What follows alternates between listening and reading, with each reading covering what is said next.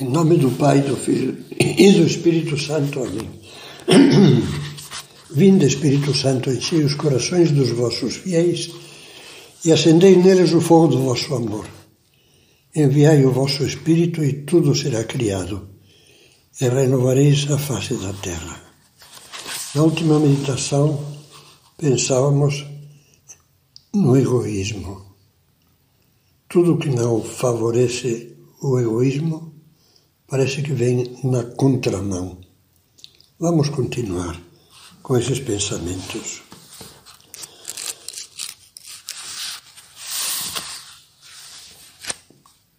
Todos os que têm o eu como única mão é para mim, é o que eu quero, logicamente vão se chocar fortemente com muitos outros que têm a mesma ideia, o mesmo sentido da vida.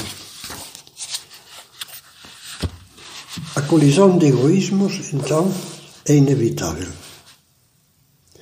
pois o meu egoísmo sempre vai na contramão do outro.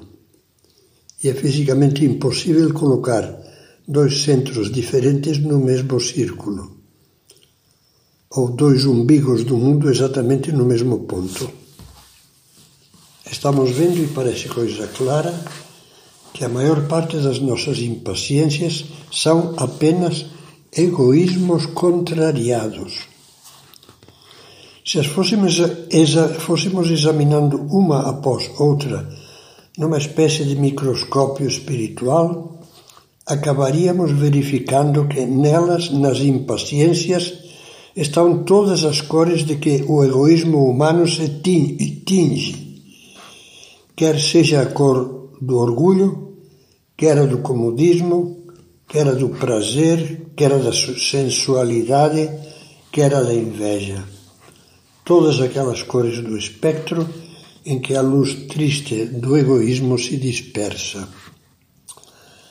Alguém já disse, sem dúvida, com exagerada dureza, que o mundo é um chiqueiro de egoísmos, onde estes, em recinto fechado, se mordem e dilaceram. É uma comparação um pouco brutal. Mas algo parecido com isso é o que não tardará a descobrir, por experiência própria, quem adotar como filosofia de conduta gozar da vida, passar o melhor possível, conseguir o máximo, levar vantagem em tudo.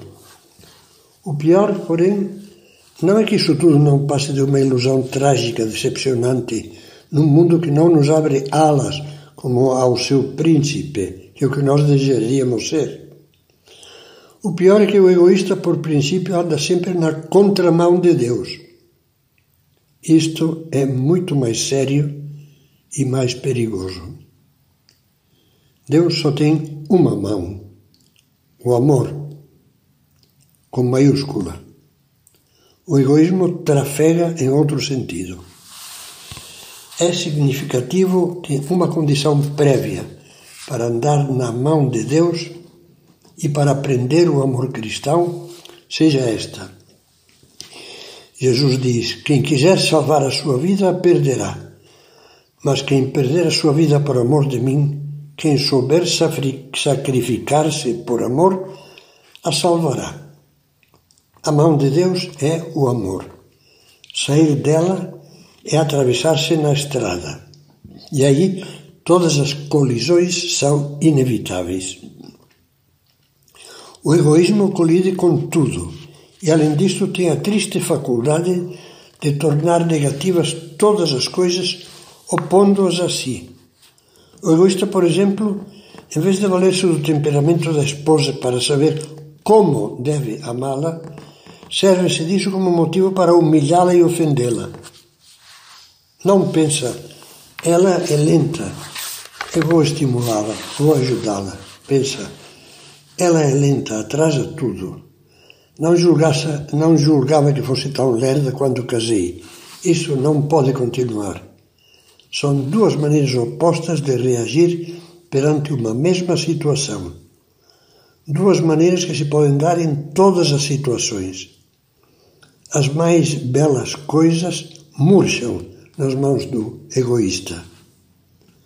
Vale a pena repisar bem a afirmação de que o nosso egoísmo é a causa fundamental dos nossos aborrecimentos.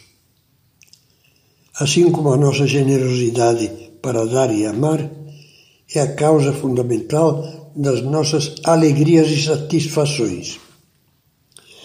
Assim como o lendário rei Midas, o do mito, tinha o poder de transformar em ouro tudo o que tocava, o egoísta tem a triste faculdade de transformar em pontas, em cacos de vidro, em navalhas em espinhos tudo que não se curva aos seus desejos.